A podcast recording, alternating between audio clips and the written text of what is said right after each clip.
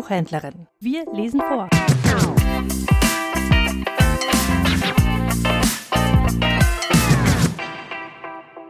Die geraubte Prinzessin. Ein Märchen aus Mexiko. In ferner, ferner Zeit hat ein König gelebt. Der hat eine Tochter gehabt. Die war das Schönste, was man sich vorstellen kann, und ich kann euch nicht sagen, wie schön sie gewesen ist. Der König ist sehr eifersüchtig auf sie gewesen und hat sie keinem anderen gegönnt. Und wenn ein Freier gekommen ist, so hat er sie ihm abgeschlagen. Darüber ist einige Zeit vergangen. Da ist eines Tages auch ein Königssohn gekommen, hat die Prinzessin gesehen und sich in sie verliebt. Und auch er hat den König um die Hand seiner Tochter gebeten. Aber der König hat wie bei allen anderen Freiern Nein gesagt. Der Bursche aber ist sehr in Kummer gefallen, und dann hat ihn der Zorn erfasst, und er hat gesagt Und wenn es mit dem Teufel zugehen müsste, die Prinzessin soll mein werden.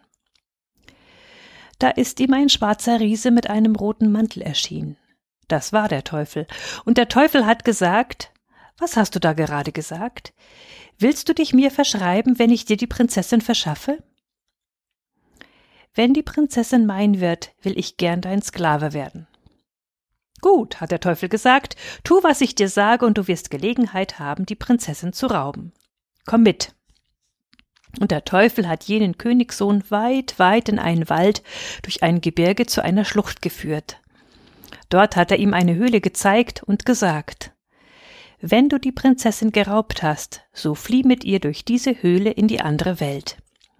Dort kann sie dir niemand wegnehmen. Ja, sagte jener, aber wie bekomme ich sie in meine Gewalt? Der Teufel sagt, ich werde dir alles sagen, pass auf. Und damit hat er ihm eine Büchse gegeben, eine Trommel und eine Flöte. Und er sagt, hier, nimm diese Büchse, die Trommel und diese Flöte, begib dich in die Höhle, reib dich mit der Salbe aus der Büchse ein, schlag mit der linken Hand die Trommel und spiele mit der rechten Hand die Flöte. Wenn du das lange genug getan haben wirst, so wirst du dich in einen Jaguar verwandeln. Dann geh dorthin, wo der Garten des Königs an den Wald grenzt. Stell dich, als seist du an einer Hinterpfote gelähmt, und lass dich von den Dienern des Königs fangen. Man wird dich in einen Hof einsperren. Stell dich schlafend, dann wird man der Prinzessin den schlafenden Jaguar zeigen wollen. Dann aber pack die Prinzessin und flieh mit ihr durch den Garten und den Wald hierher und durch die Höhle in die andere Welt. Der böse Prinz hat versprochen, alles so zu machen, wie es ihm der schwarze Riese geraten hat.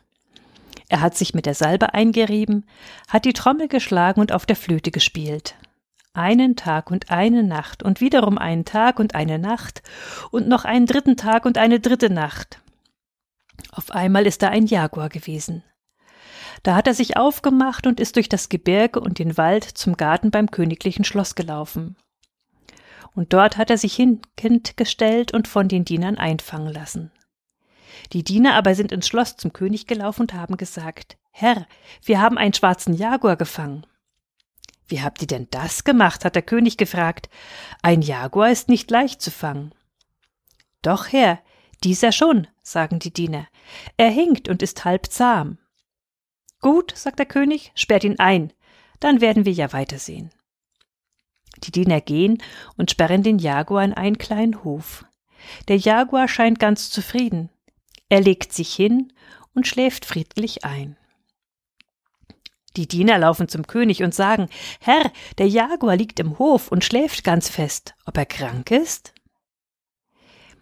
Ich möchte ihn gerne anschauen, sagt die Prinzessin. Nun, meint der König, wenn wir vorsichtig sind und ganz leise, kann nicht viel passieren. Es sollen aber welche mit Flinten mitkommen.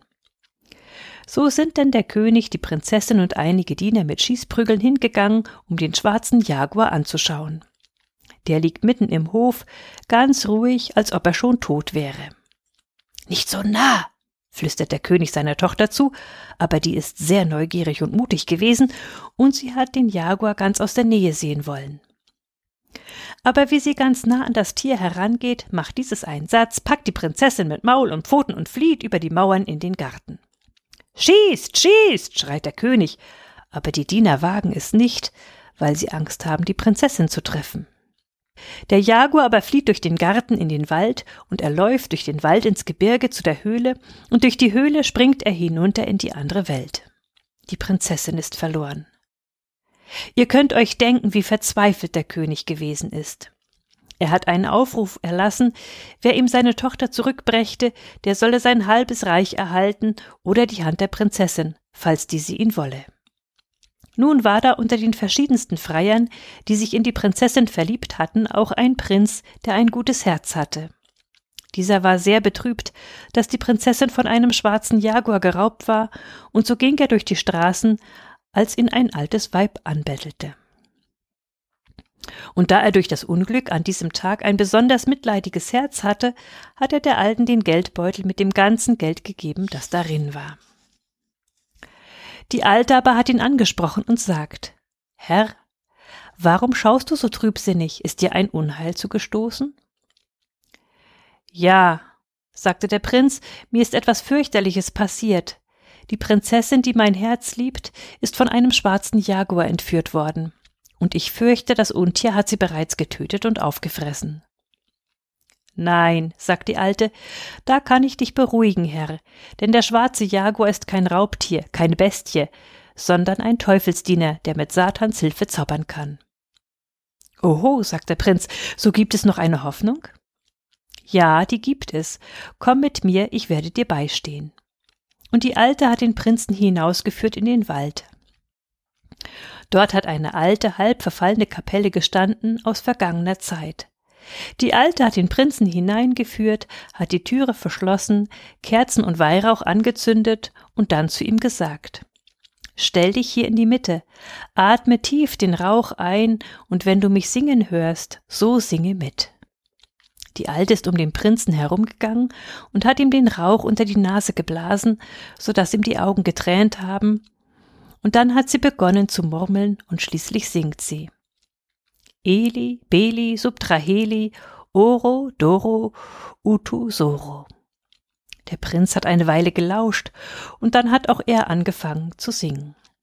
Eli, Beli, Subtraheli, Oro, Doro, Utu, Soro. So haben sie gesungen. Ich weiß nicht wie lange.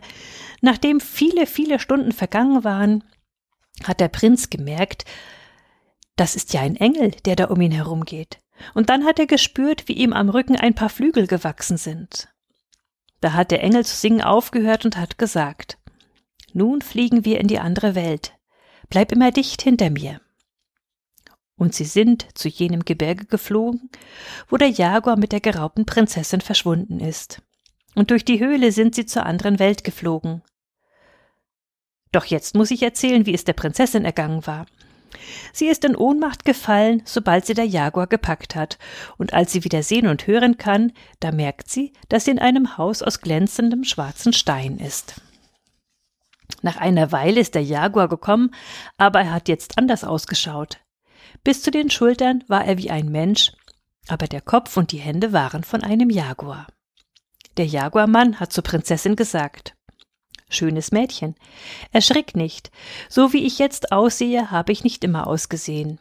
Ich war ein Mensch, und zu einem Menschen werde ich wieder, wenn du mich liebst und heiratest. Ich bin der Prinz, der vergeblich um dich gefreit hat.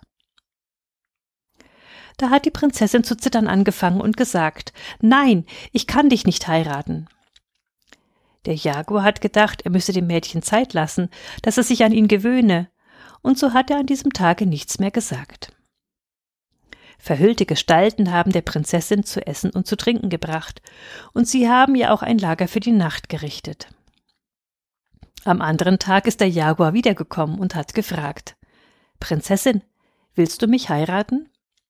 Aber sie hat wiederum Nein gesagt. Und so ist der Jaguar neun Tage gekommen, aber wie die Prinzessin immer verneint hat, ist er wütend geworden und hat gesagt Drei Tage lasse ich dir noch Zeit.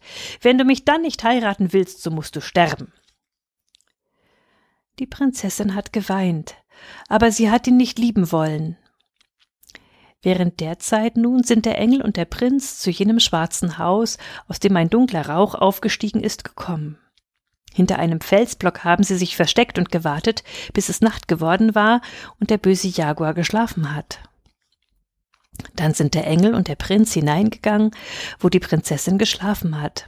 Der Prinz hat sie sanft, sanft bei der Schulter berührt und geweckt. Wie die Prinzessin erwacht, da sieht sie zwei Engel neben ihrem Bett stehen. Da hat sie gemeint, sie träume.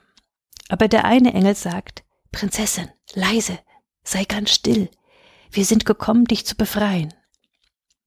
Gott sei Dank, sagte die Prinzessin, morgen hätte mich die Bestie getötet. Der Prinz und der Engel haben die Prinzessin jeder bei einer Hand gefasst und sind mit ihr zurückgeflogen, und durch die Höhle sind sie zurück in die Welt und durch das Gebirge und den Wald zu der alten Kapelle. Dort angekommen hat der Engel gesagt Nun braucht ihr mich nicht mehr, und auf einmal ist er verschwunden gewesen. Der Prinz aber hat seine Gestalt gehabt wie vorher. Nun sind die beiden ins königliche Schloss heimgekehrt, und dort gab es eine große Freude. Und der König war damit einverstanden, dass der Prinz seine Tochter geheiratet hat. Die Hochzeit hat sieben Tage und sieben Nächte gedauert. Sie waren fröhlich und vergnügt, und alle Armen des Landes wurden reich beschenkt. Sie haben getrunken und haben gegessen, doch mich haben sie leider vergessen. Drum schenkt mir vom Schnaps ein Glas, die Kehle ist trocken, macht sie mir nass.